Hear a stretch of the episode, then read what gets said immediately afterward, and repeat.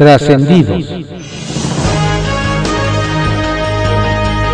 Continuamos con la audiosíntesis informativa de Adriano Ojeda Román, correspondiente a hoy, martes 4 de agosto de 2020. Vamos con algunos trascendidos que se publican en periódicos de circulación nacional. Bajo reserva, que se publica en el periódico El Universal.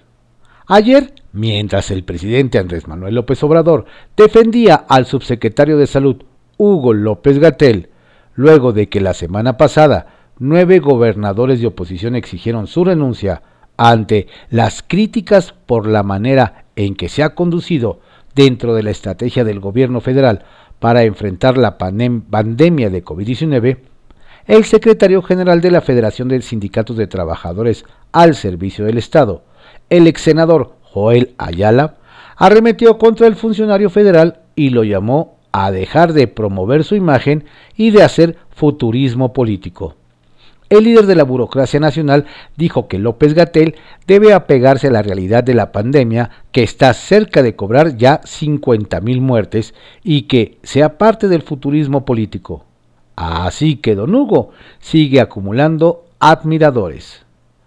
Inconformidad en Morena cae como anillo al dedo al PT como anillo al dedo cayó al grupo parlamentario del PT, que en este momento requiere engrosar su bancada para poder aspirar a presidir la Cámara de Diputados, que hay un movimiento de legisladores morenistas preocupados, por no decir inconformes, con el manejo de Morena en San Lázaro.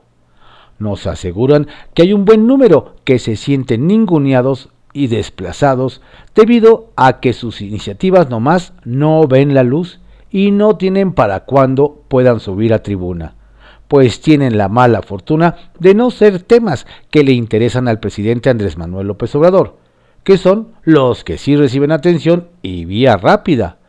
Algunos de ellos nos comentan han volteado a ver al PT que ha ofrecido respaldo a sus proyectos políticos y legislativos por si desean reelegirse. ¿Y a quién le dan pan que lloren? Regreso a clases con respeto a autonomía. Nos hacen ver que para que no quede duda sobre el respeto a la autonomía universitaria, ayer el secretario de Educación Esteban Moctezuma dejó que las instituciones de educación superior autónomas decidan de manera independiente el tiempo y la forma en que podrán iniciar sus actividades administrativas y docentes, siempre y cuando cumplan con los protocolos establecidos por las autoridades sanitarias. Ahora, nos dicen, la UNAM debe enfrentar el reto de establecer las medidas sanitarias adecuadas para el regreso seguro del alumnado, profesores y trabajadores, además de poner en marcha un modelo de educación híbrido entre clases en línea y presenciales. Una tarea nada sencilla. Vendrán más urnas de Nueva York. Ayer lunes, en el Consulado de México en Nueva York, que dirige Jorge Islas López, comenzó nuevamente la recolección de urnas con cenizas de mexicanos que fallecieron en Estados Unidos a consecuencia del COVID-19. Nos dicen que la representación diplomática tendrá el doloroso proceso de recepción de urnas hasta el 21 de agosto próximo y se prevé que sea a finales de agosto cuando nuevamente se lleve a cabo una repatriación masiva de mexicanos fallecidos en Estados Unidos como la que se dio el mes pasado. Pepe Grillo, que se publica en el periódico La Crónica. Tianguis de Diputados. Se despliega en la Cámara de Diputados un espectáculo grotesco, el Tianguis de Diputados, con el propósito de sumar curules para ser considerada la tercera fuerza política en San Lázaro, desplazando al PRI el PT anda a la Casa de Diputados que a cambio de una gratificación generosa abandonen su partido de origen y se pasen con ellos. La acusación la hizo Jorge Argüelles, coordinador parlamentario del partido Encuentro Social, quien denunció la maniobra y se mostró dispuesto a cederle 15 diputados al PRI para arruinarle la estrategia al PT, para hacerse de la presidencia de la mesa directiva. Lo más extraño de todo es que PT y el PES son parte de la alianza que encabeza Morena para controlar la Cámara de Diputados. Una alianza que estamos viendo presenta fisuras profundas. Gatel con cubrebocas. Alguien muy parecido al doctor López Gatel posó ayer para la foto de una reunión de gobernadores con funcionarios de la 4T usando cubrebocas. Muchos dicen que no era él porque como se sabe rehuye a los cubrebocas. No se lo pone ni en defensa propia. A pesar de ser una reunión al más alto nivel, no se sabe nada de lo tratado. La anfitriona Olga Sánchez Cordero dijo en su red social que resolvieron seguir trabajando de manera coordinada. Lo que es muy extraño porque precisamente ese es el problema, que cada quien va por su lado en la lucha contra el coronavirus. De hecho, no acudió a Bucareli ninguno de los gobernadores que solicitaron la renuncia de López Gatel. O sea que, de coordinación, muy poco, casi nada. La enorme distancia. Como muestra de la distancia entre un grupo amplio de gobernadores y el vocero del gobierno federal en la lucha contra el coronavirus, están las declaraciones de ayer de Enrique Alfaro. El gobernador de Jalisco sostuvo que el subsecretario de Salud les falta el respeto a los estados con sus mentiras. Gatel sigue engañando a los mexicanos, subrayó el mandatario estatal, quien dijo que quiere trabajar al lado del presidente López Obrador, pero las actitudes de López Gatel lo impiden. La distancia se hace cada día más grande. El gobierno y sus líderes en el Congreso gastan demasiada energía en defender la posición del subsecretario de Salud, mientras la mortandad por el virus no cede. Comunismo insólito. Al cardenal emérito Juan Sandoval Iñiguez le ha caído mal el retiro. Para citar al clásico, no entiende lo que está pasando o ya pasó lo que estaba entendiendo. El fin de semana publicó un texto en el semanario de la Arquidiócesis de Guadalajara en el que sostiene que López Obrador está conduciendo al país hacia el comunismo. Incluso en el texto aparece una imagen del presidente con la hoz y el martillo. Al día siguiente, varios de los integrantes más conspicuos del empresariado se apersonaron en Palacio Nacional. Los concesionarios de la televisión privada son de los hombres más acaudalados de la comarca. A pesar de ser tan ricos, hace poco el gobierno les devolvió los tiempos fiscales a los que tenían derecho argumentando que no los usaría. Ayer, sin embargo, les tuvo que comprar ese mismo tiempo aire para transmitir clases por televisión mientras dura la pandemia. Saca puntas, que se publica en el Heraldo de México. A cuidar la matrícula. Ante la disminución de matrícula de alumnos, nos informan que desde la oficina del titular de la Secretaría de Educación Pública, Esteban Moctezuma, ya se trabaja en un plan integral con las escuelas particulares, con el objetivo de que regresen a clases a distancia con el menor daño posible. El proyecto está próximo a anunciarse. ¿A quién apoyará Morena? Mario Delgado está en una encrucijada ¿A quién apoyará Morena para presidir la mesa directiva de San Lázaro? Su aliado el PT confía que Morena incluso le pasaría curules para convertirse en tercera fuerza, pero eso significa que pierde la Jucopo. En tanto el PRI amagó que si no se respetan sus derechos a la presidencia, habrá ingobernabilidad en la Cámara. Preparan el regreso. A propósito de la Cámara de Diputados nos cuentan que ya comenzó la planeación de las adecuaciones del recinto para que una vez que inicie el periodo ordinario, los diputados puedan sancionar con sana distancia. La secretaria general, Graciela Báez, será la responsable de plantear la propuesta para el reacondicionamiento, según acordaron en la Jucopo. Rebelión en el PRI. Diputados federales y senadores del PRI están a punto de armar una rebelión en contra de su dirigente nacional, Alejandro Moreno, porque busca modificar los documentos básicos del tricolor, dicen, para hacer lo que le venga en gana. Por ejemplo, alianzas a discreción y la designación de dirigentes solo por dedazo. ¿Será? En Ascuas, fracción del Verde a pesar de que Teresa Ramos Arriola renunció desde el pasado 14 de julio al Partido Verde, a 19 días de eso, la Junta de Coordinación Política del Congreso de la Ciudad de México no ha determinado la disolución del grupo parlamentario como lo marca la ley orgánica. Dicen por ahí que es cuestión de prerrogativas porque los diputados perderían algunos beneficios. La Gran Carpa, que se publica en el periódico El Economista. Malabarista. Gerardo Fernández, diputado del PT, rechazó las acusaciones en contra de su partido de sobornar a congresistas para integrarse a sus filas y con ello ganar la presidencia de la mesa directiva de San Lázaro. Mencionó que espera que el presidente de la Jucopo, Mario Delgado, dialogue con la coalición PT-PES y Morena para restaurar los lazos rotos por este asunto de acusaciones sin fundamento. Maestro de ceremonias. Nazario Norberto Sánchez, diputado de Morena en el Congreso de la Ciudad de México, presentará una iniciativa para establecer que es una infracción contra la tranquilidad de las personas abstenerse de cumplir con las medidas de protección sanitaria como usar cubrebocas y careta en establecimientos mercantiles. El legislador señaló que esta iniciativa es para apoyar a empresarios y comerciantes. Rueda de la Fortuna. Luego de que el gobierno federal anunciara que el próximo 24 de agosto los alumnos de educación básica retomarán las clases a distancia por medio de programas educativos que transmitirán por televisión, radio e internet, el PRD anunció que cederá sus espacios de las prerrogativas de tiempo aire en televisión que le corresponden para llevar a cabo el proceso educativo durante la pandemia.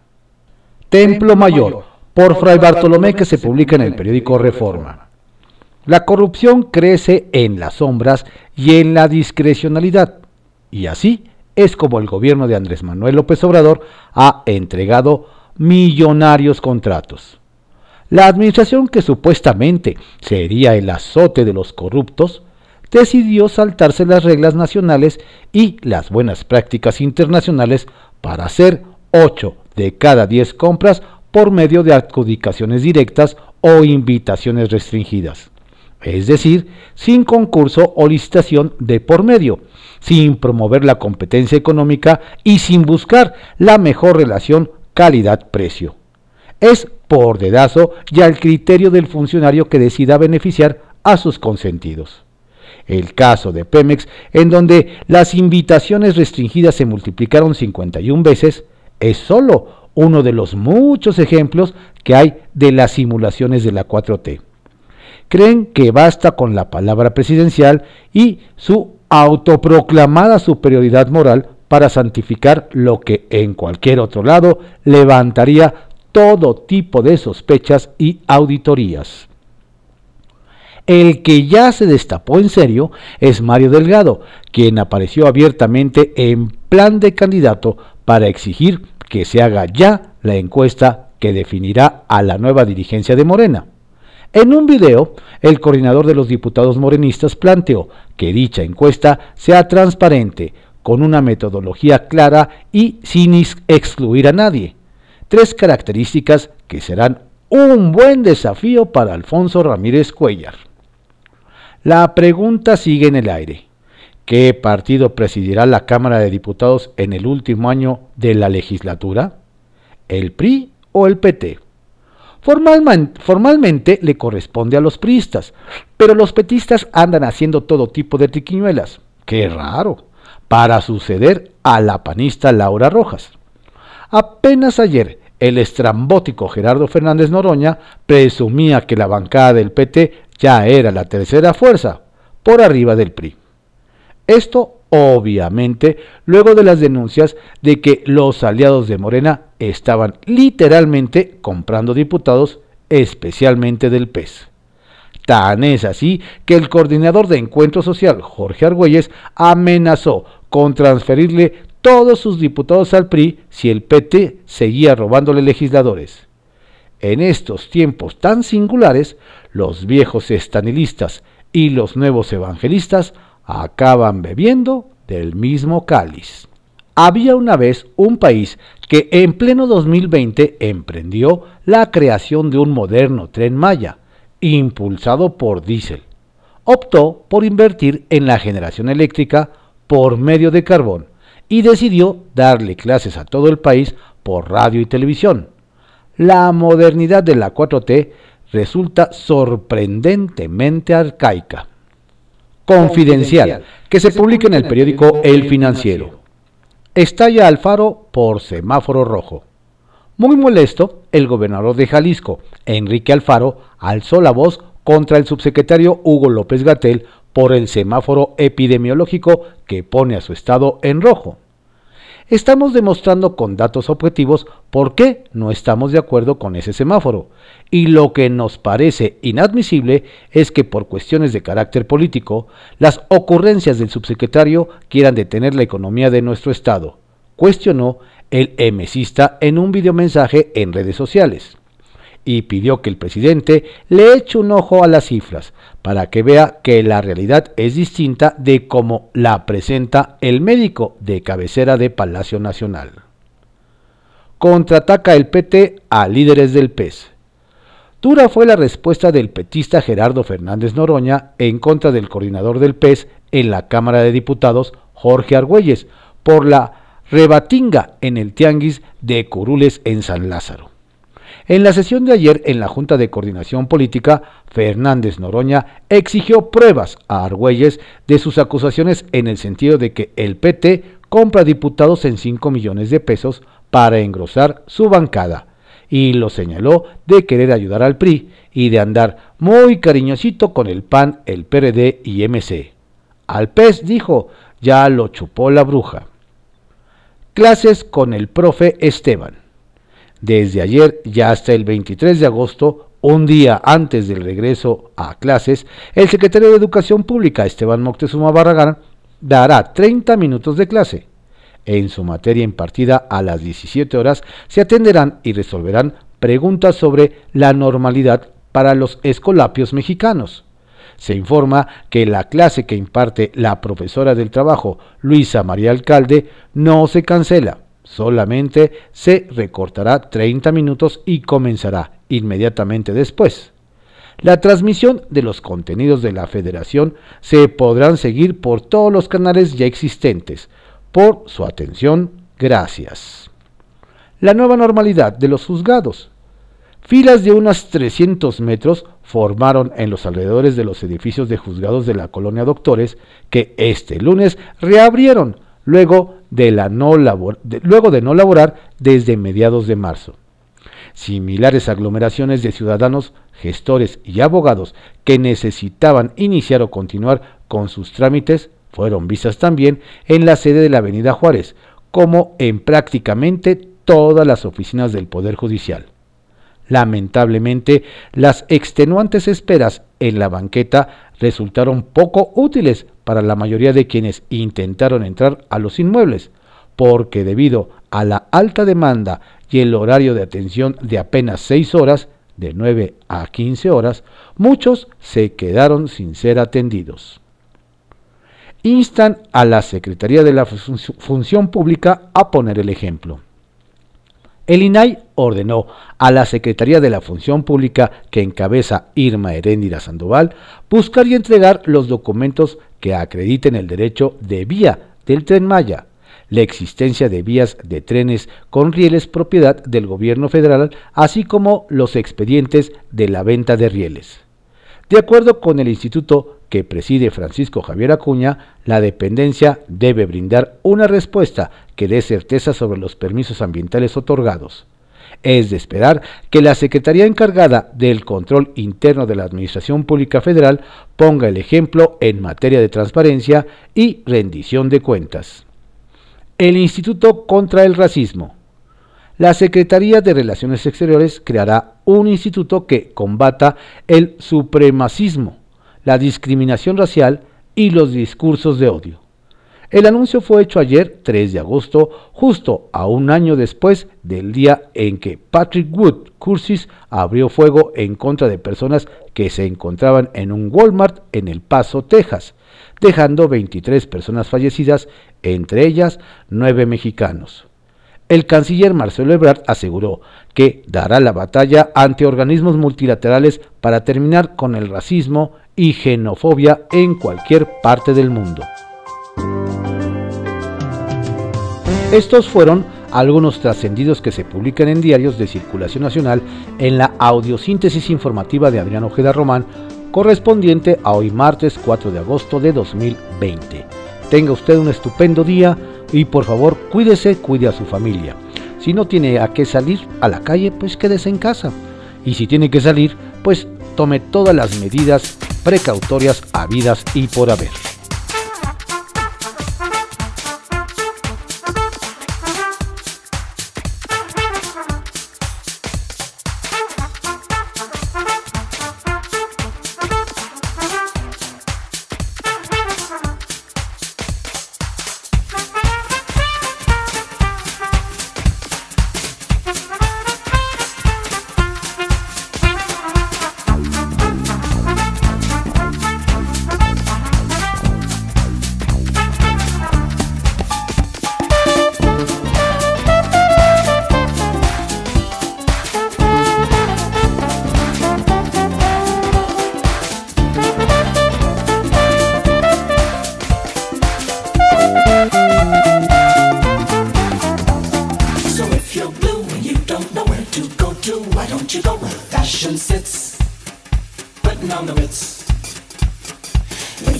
stripes, who wear a day coat, pants with stripes and cutaway coats, perfect fits. Mmm, putting on the ritz. That's where each and every little bell goes. Every Sunday evening with their swell clothes, coming elbows. Come, let's fix the Rockefellers, walk with sticks and umbrellas in their midst. Putting on the ritz.